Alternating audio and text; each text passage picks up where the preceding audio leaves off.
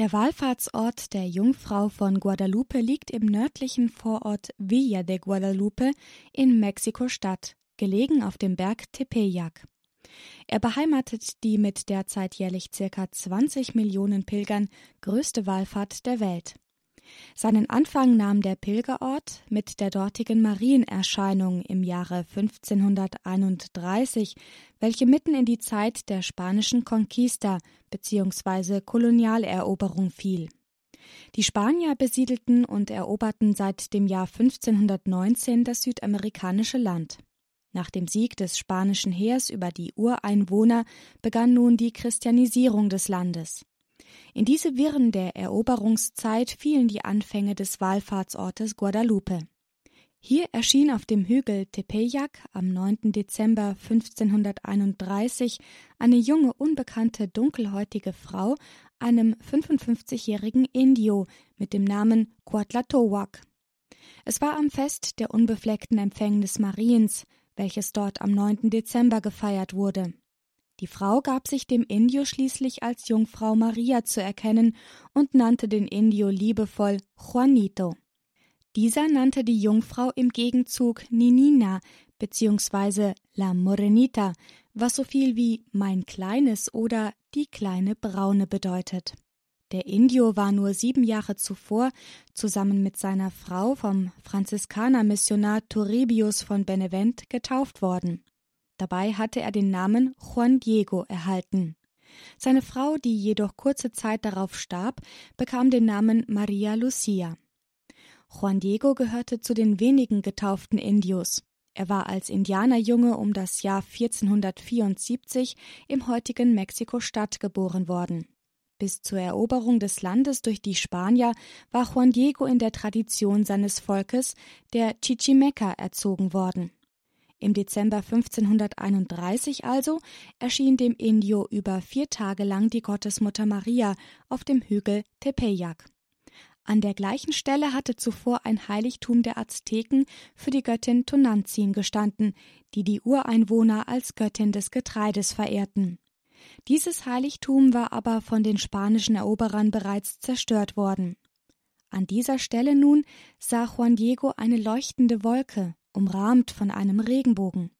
Harfenklang und Engelsgesang drangen an sein Ohr, und Wohlgeruch erfüllte seine Nase. Plötzlich stand vor ihm eine schöne, dunkelhäutige Frau, gekleidet wie eine Aztekenprinzessin. Die Frau stellte sich ihm als die immerwährende heilige Jungfrau Maria, die Mutter des wahren Gottes, von dem alles Leben kommt, vor. Sie beauftragte ihn in seiner Indianersprache Nahuatl, den zuständigen Bischof in ihrem Namen um den Bau einer Kirche an dieser Stelle zu bitten. Als Juan Diego dem Bischof Sumarraga, einem Franziskaner, dieses Anliegen vortrug, war dieser zunächst nicht von der Echtheit dieser Erscheinung zu überzeugen. Doch die Jungfrau erschien Juan Diego ein zweites Mal und sandte ihn noch einmal zum Bischof. Dieser verlangte nun Beweise der Glaubwürdigkeit. Da erschien Maria dem Indianer ein drittes Mal mit dem Versprechen, dem Verlangen des Bischofs zu folgen. Tags darauf, es war am 12. Dezember, bei der vierten Erscheinung auf dem Berg Tepeyac, wuchsen auf dem schneebedeckten Hügel Rosen. Juan Diego sammelte sie alle ein und brachte sie in seinem Mantel zum Bischof. Die Gottesmutter hatte ihm angeordnet, seinen Mantel nur in der Gegenwart des Bischofs zu öffnen. Als er dort ankam und vor dem Bischof seinen Mantel aufstug, um ihm die Rosen zu geben, war auf dem Mantelfutter das Gesicht der Gottesmutter zu sehen. Alle Anwesenden fielen augenblicklich auf die Knie, und unter Tränen bat der Bischof die heilige Jungfrau um Vergebung, dass er ihrem Willen nicht gleich entsprochen habe. Der Bischof erkannte im Mantel das Bild der Jungfrau von Guadalupe, die in Spanien am gleichnamigen Wallfahrtsort verehrt wird. Nun war er überzeugt. Doch noch ein weiteres Wunder geschah. Noch am selben Tag wurde der todkranke Onkel von Juan Diego auf wundersame Weise geheilt. In einer letzten Erscheinung teilte Maria Juan Diego mit, sie wolle als heilige Maria Jungfrau von Guadalupe angerufen werden. Noch im Jahr 1531 wurde an der Stelle der Erscheinungen eine Kapelle errichtet und darin ein Gnadenbild aufgestellt, das schnell zum Ziel vieler Pilger wurde. Im Zuge dessen setzte die größte Bekehrungswelle in der Geschichte ein. Acht Millionen Indios bekehrten sich zum Christentum. Das lag unter anderem daran, dass das Bild eine indianisch gekleidete Mutter Gottes zeigte. Davon fühlten sich viele Indianer angesprochen.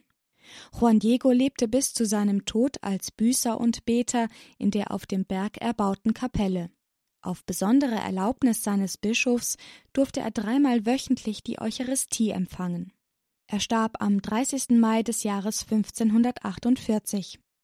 Rund 150 Jahre später, im Jahre 1695, wurde an der Stelle der Marienerscheinung eine große Basilika erbaut.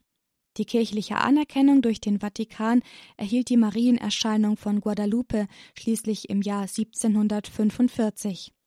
Im Jahre 1990 besuchte Papst Johannes Paul II. Mexiko und sprach Juan Diego selig. Zwölf Jahre später wurde der Indio bei einem erneuten Besuch des Papstes heilig gesprochen. Die Basilika der Jungfrau von Guadalupe ist das wichtigste Heiligtum Mexikos und eines der bedeutendsten Marienheiligtümer der Welt. Bis heute für die Wissenschaft unerklärlich ist der gute Zustand des Mantels von Juan Diego auf dem sich das Bildnis der Jungfrau abprägte.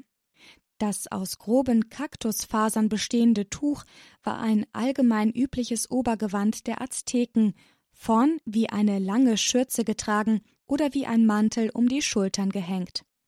Die gewöhnliche Lebensdauer eines solchen Kaktusfaserstoffes in der Art des Mantels beträgt normalerweise höchstens 20 Jahre. Doch das Gewebe des berühmten Mantels weist nicht das geringste Zeichen eines Verfalls auf. Ebenfalls sind die Farben bis heute leuchtend frisch. Außerdem widerstand das Bild einem Säureunfall im Jahre 1791. Versehentlich goss hier ein Kirchendiener beim Reinigen des Rahmens eine Flasche Salpetersäure über den Mantel. Überraschenderweise ohne jeglichen Schaden auf dem Bild anzurichten. Die Augen des Gesichtes auf dem Mantel bilden das größte Rätsel. In beiden Augen spiegelt sich die damalige Szene der Bildentstehung im Jahr 1531 wider. Es ist der Bischof zu sehen, mit Verzerrungen in Abhängigkeit von den Gesetzen der Krümmung der Hornhaut, wie es sich in einem lebendigen Auge zeigen würde. Und ein weiteres Wunder bezeugt die Echtheit des Mantels. Jemand versuchte, das wunderbare Gnadenbild der Madonna mit einer Sprengladung zu zerstören. Alle Gegenstände ringsumher nahmen Schaden, nicht jedoch das schöne Gnadenbild der Madonna. Maria von Guadalupe ist die Patronin Mexikos, von Lateinamerika und ganz Amerika, der Philippinen, der indigenen Völker und der Ungeborenen. Auf dem Gnadenbild von Guadalupe ist die Jungfrau Maria in der Gestalt einer schwangeren Frau in roséfarbenem Kleid und blaugrünem, von Sternen übersätem Mantel zu sehen.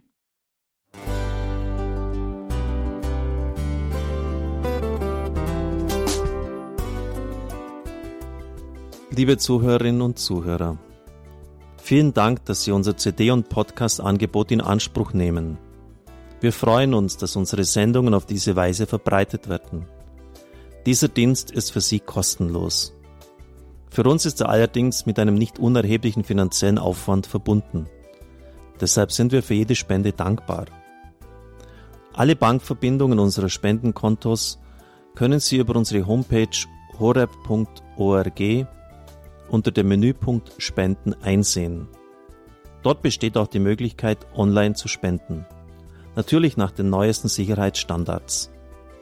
Sie können diese Informationen auch bei unserem Hörerservice unter der Telefonnummer 08328 921 110 erfragen. Ich wiederhole die Rufnummer 08328 921 110. Vergelt's Gott für Ihre Unterstützung. Ihr Pfarrer Kocher.